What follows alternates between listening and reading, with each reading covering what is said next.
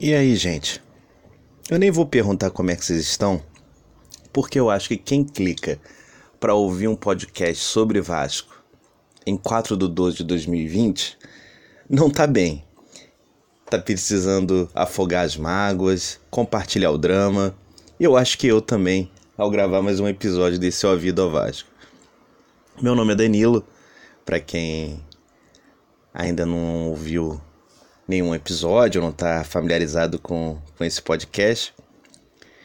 E acho que depois dessa desclassificação da Sul-Americana, do menor dos nossos problemas é sair dessa competição, porque assim, sinceramente, com a mão no coração, a chance da gente ganhar ou ter um resultado, sei lá, é, bom na Sul-Americana, chegando na final, era muito remota por mais que os times sejam de qualidade duvidosa, né?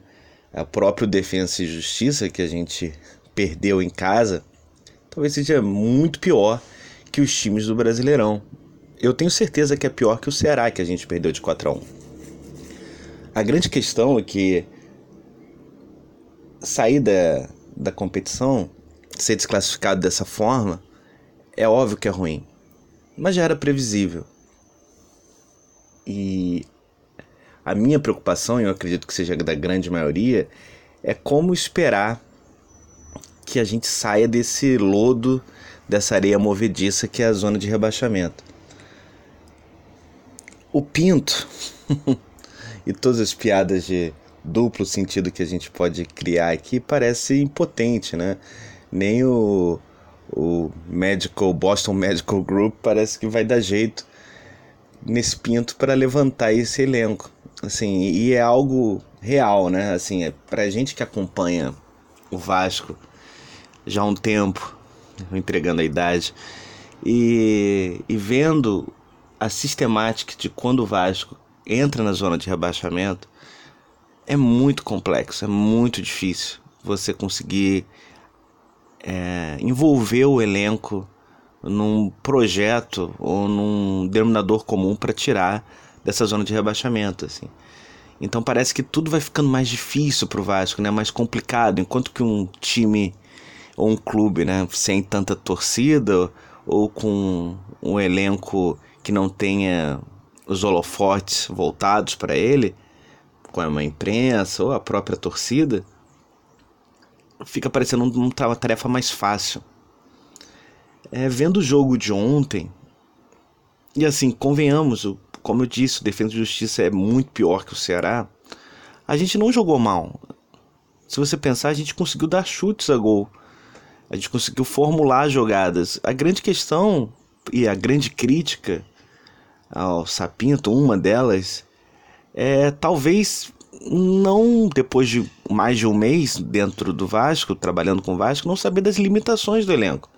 No momento que você coloca Ribamar e Torres na frente e mantém o Ribamar por mais de 80 minutos do jogo, a chance de acontecer aquilo ali, isso é uma vergonha, um, um desastre de atuação, é, são reais, assim, as chances são muito próximas, é, tá mais do que provável do que o remoto, pensando em auditoria de processo a gente está diante de um jogador que tem uma deficiência em finalizar e acho que o psicológico dele vai se agravando ao longo do jogo ao perder os gols e a dependência de um jogador como esse para ser o matador em um jogo eliminatório. Acho que assim, eu não sei se o Pinto está mal assessorado, se se a própria comissão técnica, olhando os outros jogadores, olhando o Thiago Reis, olhando até o meio-campo, o Juninho, qualquer jogador que você poderia empurrar para frente para fazer essa função, não sei. Eu acho que a esperança de gol ser o Ribamar é problemático, mas talvez isso demonstre como o elenco do Vasco foi mal montado. E, e aí não é culpa do Pinto e nem do Ramon e menos, menos do Abel, assim. Eu acho que a culpa é do Campelo e a gente sabe muito bem disso. O elenco do Vasco é super desajustado e faz com que o time seja também desajustado. É um time que você tem uma mega dependência dos garotos da base, né? Tentou se contratar na janela, e aí a gente lembra do Parede, do Carlinhos, do próprio Neto Borges. E esses jogadores não renderam, não o próprio Gustavo Torres. São jogadores que não apresentam mais do que um Vinícius, do que um Thales, do que um próprio Juninho, que não tem chance, né? E é um outro erro bizarro do Pinto, porque a gente vê claramente quando ele entra que pelo menos tem uma iniciativa ali de jogar. A aposta entre Marco Júnior e Andrei, e a zaga, permanecer com a zaga de três zagueiros, e o próprio Castan que vem muito mal, assim, são questões muito individuais, a gente não sabe o que está acontecendo ali no elenco, a gente sabe sim que a própria declaração do Castan dizendo que está sofrendo uma pressão, está no esgotamento, ou no limite psicológico e técnico, acho que ele falou isso, e o próprio Lucão chorando, e, e depois da falha dele, mas chorando copiosamente, e a gente vê que ele é um cara frio, né? Um goleiro que lembra o Dida nesse, nessa situação, de um cara que, é, que tem um distanciamento, e é muito importante isso para o goleiro, é muito preocupante para gente. Porque mostra que o emocional do time está aos frangalhos. E lembrando, a torcida, tirando a manifestação que rolou ontem, né? Dia, não, é isso. Na quarta-feira rolou uma manifestação de 30 torcedores ali no CT é, a torcida está distante. Assim, a gente sabe que os comentários das redes sociais é, atualmente têm uma força, têm um peso. Acho que o próprio Sapinto comentou isso, dizendo como os jogadores sentem, que a torcida e o time tem que estar tá unido. Mas também é o ônus de trabalhar num clube grande como o Vasco, de ter uma grande torcida. É, se ele trabalhasse no Madureira, talvez ele não teria o, o assédio nas redes sociais e ao mesmo tempo não teria os holofotes, a fama, a imprensa ao redor dele. Então, dos jogadores, né?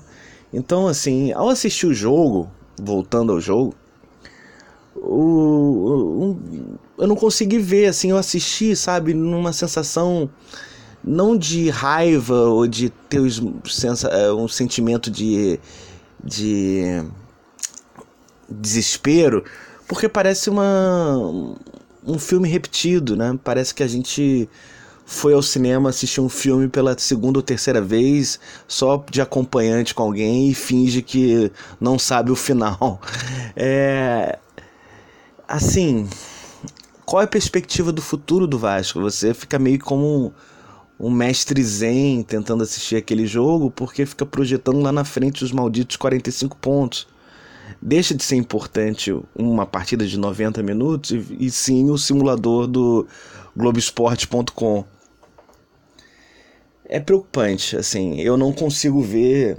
Eu até acho que comentei no, no último episódio sobre a, a paciência com o Pinto, quanto tempo tinha que dar ao Pinto.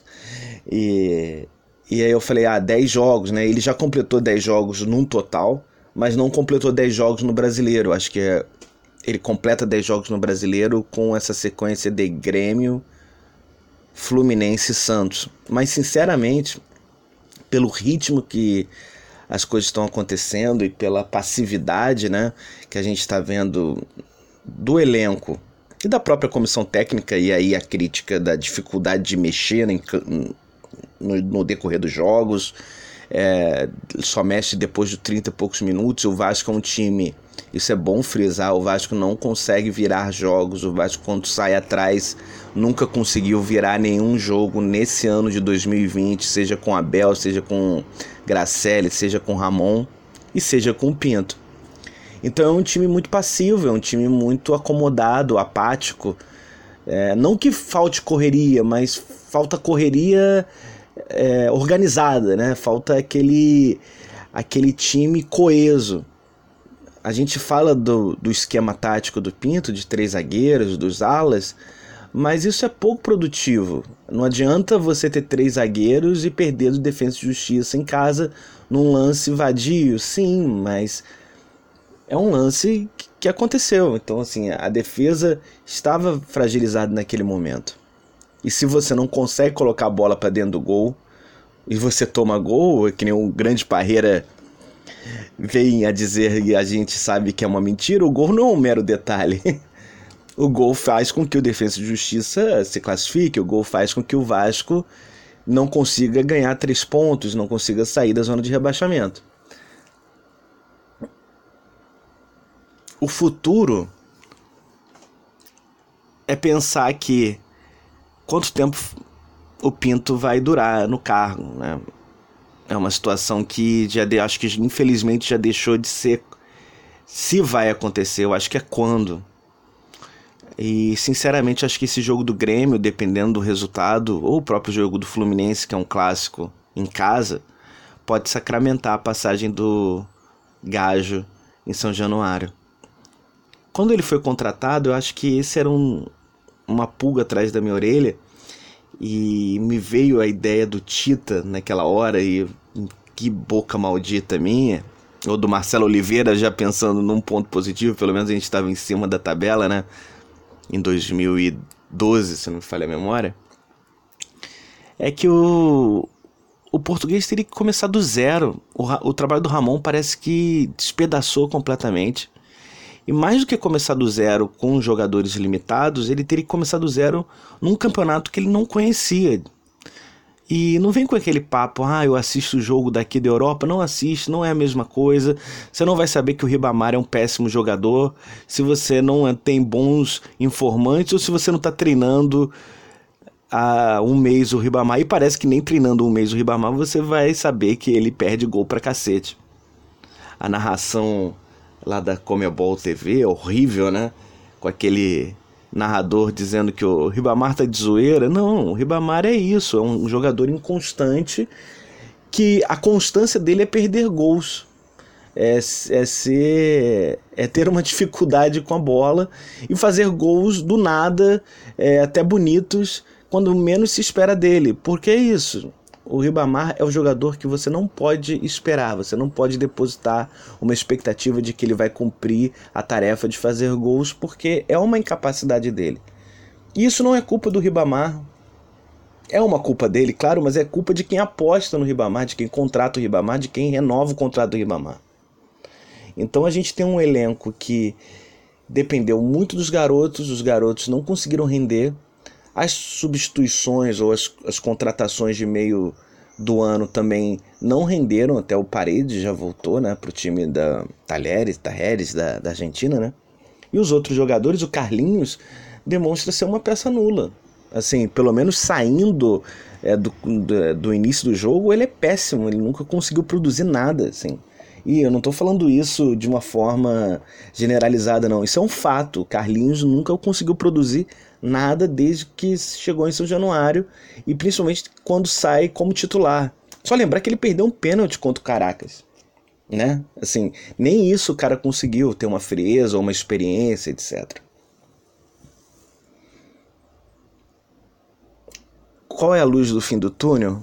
Olha, com o Pinto ou sem o Pinto, eu acho que o Vasco precisa se concentrar em ter os 11 titulares. E quando eu falo com 11 titulares, é realmente ter uma espinha dorsal que passe um mínimo de confiança. E aí você pode mudar o, o, o sair do 352 para o 442, que eu prefiro, porque eu acho que você tem que povoar o meio-campo. Acho que o meio-campo do Vasco tem muitos buracos. Mas você precisa apostar em quem tem mais talento. O Thales, por exemplo, tem mais talento que o Torres e o Ribamar e aí colocá-lo junto com o Cano, tentar encaixar um meio-campo com quatro com quatro meio-campistas, sendo três volantes, não sei, tendo um André ali com mais liberdade, um Bruno Gomes, um Léo Gil, ou um próprio Marco Júnior substituindo um desses quando tá tiver impossibilidade de jogar, não sei. E o Benítez na frente. E a zaga, assim, eu iria de Fernando Miguel, Henrique de novo, Acho que o Henrique é muito mais seguro. O jogo do São Paulo, jogando com 3-5-2, o Henrique funcionou. E até a saída do Castan, porque se o cara tá esgotado taticamente, mentalmente, ele não tá com condições de performar no melhor dele. Isso é uma preservação do capitão, assim, não tem dúvida disso.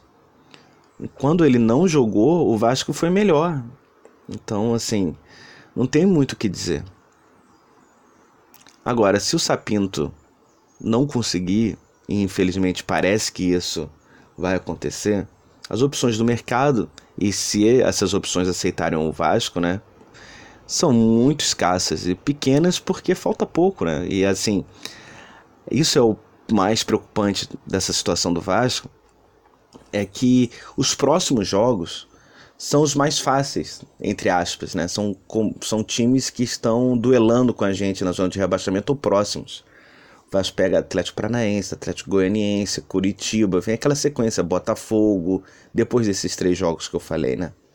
E aí piora, porque depois vem Flamengo, Galo, é, Internacional, o próprio Palmeiras que a gente está devendo no jogo, o Bahia que a gente virou freguês. Então, assim, o, que, o Corinthians, que nós somos fregueses há 10 anos. Então, se você contabilizar esses jogos da parte final da tabela, dos 7, 8 últimos jogos, são muito mais difíceis do que os jogos de agora. Então, assim, se eu fosse tomar uma decisão, eu tentaria tomar nos próximos três jogos em relação a ter um novo técnico. Não esperaria mais do que isso. Por mais que seja uma, uma merda, né? Ter que mandar embora uma, uma comissão técnica de 600 mil reais, que não me falha a memória, é o, o valor do salário deles, é a situação de pelo menos ter um ânimo novo, um fato novo, alguém que vai motivar esse elenco. Porque assim, as peças são essas, não tem muito que mudar. E se o Vasco não conseguir ter uma retomada, o rebaixamento vai ficar muito claro, porque assim, os times lá de baixo, por mais que sejam ruins, Coritiba, Botafogo, Goiás, eles uma hora vão vencer. E se o Vasco continuar nessa espiral de empate e derrota, a gente vai ser ultrapassado. Ou o próprio esporte, que está um ponto acima da gente, vai se distanciar. Por pior que seja o esporte, que perdeu da gente duas vezes nesse campeonato brasileiro, né? A façanha incrível. É muito triste, porque assim, pensar que o Pinto só teve essa vitória contra o esporte contra o Caracas no último minuto. Caracas é aquele time horroroso, né? E essa vitória em São Januário de 1 a 0. Mudando a chave, falando um pouco de política e eleições, né? E a eleição do Vasco que foi judicializada, tá naquele esquema da Band News, em 20 minutos tudo pode mudar a gente acordou essa sexta-feira, dia 4, com a, com a informação de que a pauta foi acelerada para o julgamento do recurso, né, do, do Mussa e todo o agravo do Leven, que reformou a decisão para que nós tivéssemos a eleição naquele dia 7. Está marcada para o dia 10, então daqui a 7 dias, não, daqui a 6 dias.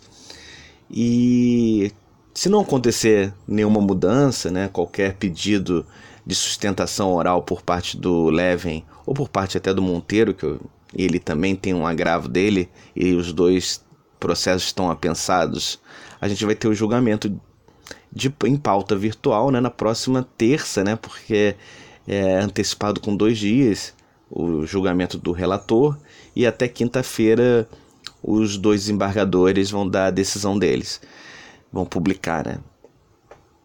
Sinceramente, não dá muito para saber o que vai acontecer. Eu fico um pouco preocupado com a ideia de ficar peticionando muito no processo e tiveram diversas petições como essa do Mussa, esse dibre, como o pessoal falou do Mussa de marcar uma sustentação oral e depois voltar atrás.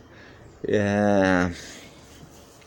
E a gente sabe que o Tribunal de Justiça e qualquer tribunal de justiça, qualquer ato jurídico tem um meio político por trás, tem uma influência, tem os advogados que têm o um know-how, que têm o conhecimento de que podem como podem proceder, como podem despachar com o juiz, desembargador, com o secretário, e às vezes o secretário que dá a canetada, e quer dizer, o secretário que monta a decisão e o juiz ou desembargador apenas caneta e isso não é uma crítica, o secretário segue as ordens ou as orientações, ou o, o, o modelo de, de decisões que aquele desembargador, que aquele juiz já segue. Então, assim, É óbvio que eles conversam um pouco antes, mas às vezes tem decisões que saem do secretário e o juiz apenas assina, é, validando aquele, aquele consentimento que ele já conversou com o secretário.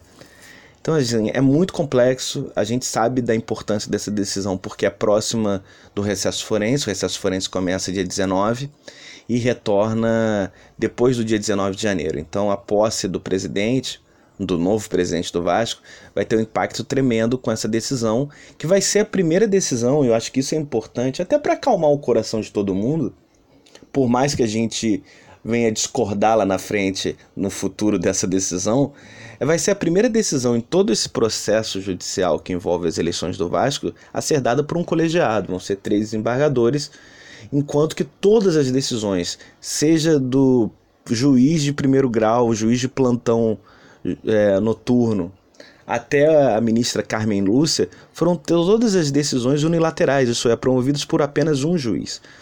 Então a gente vai estar diante de um trio de desembargadores, incluindo o desembargador Camilo Rolieri, que vão definir se aquela de eleição do dia 7, a marcação da eleição do dia 7, isso é importante, era válida. E aí, depois disso, seja para um lado ou para o outro, a gente sabe que a briga judicial vai permanecer. Não tenha dúvida disso. A gente sabe que é apenas um capítulo da história, mas é um capítulo importante porque vai ser talvez a primeira decisão, talvez não, com certeza é a primeira decisão feita por um colegiado. Então na próxima semana capaz a gente ter novidades e novidades importantes sobre as eleições do Vasco. Eu não sei se eu ajudei a acalmar os ânimos da galera, ou coloquei água no chope, ou botei um pouco mais de querosene nessa nessa combustão chamada Vasco da Gama. A gente sabe da dificuldade. Eu acho que é isso, se concentrar em montar um time, um 11 forte, pelo menos coeso, com um time equilibrado, com uma marcação mais forte, com um meio-campo mais preenchido porque a nossa sorte tem que virar. Não é possível que a gente tenha tantos jogos ruins ou tantas performances ruins, ou até mesmo tendo performances ruins, não conseguir somar três pontinhos. Acho que o Vasco é urgente essa virada de chave. Eu gostaria que fosse com o Pinto ainda, mas se não for, espero que a diretoria esteja atenta aos poucos nomes que tem no mercado, seja Dorival, seja Zé Ricardo. O pessoal falou até do Luxemburgo, eu não sei. Acho que Zé Ricardo e Luxemburgo, inclusive, não voltariam por questões com o próprio Campelo, né? São caras que o Zé Ricardo saiu por causa da confusão e o Vanderlei recebeu uma proposta melhor, mas todos os acordos ou promessas feitas pelo Campelo até aquele jogo da Chapecoense, nenhuma foi cumprida, né? Salários em dia, etc. Que o Vanderlei pelo menos dizia isso naquele ano de 2019 de que era um acordo entre os jogadores e que 2020 a coisa mudaria. Então acho muito difícil. É claro que o Vasco é uma vitrine, continua sendo, mas é muito difícil que eu acho que esses dois aceitarem essa missão, né? Que tomara que não seja uma missão impossível. Gente, é isso. Espero que vocês gostem. O meu Twitter é o dantesco. Esse foi mais um Ouvido ao Vasco.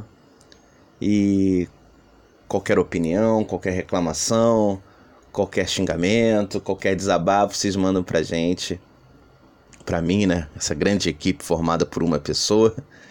E eu prometo dar uma olhada, tá bom? Um grande abraço.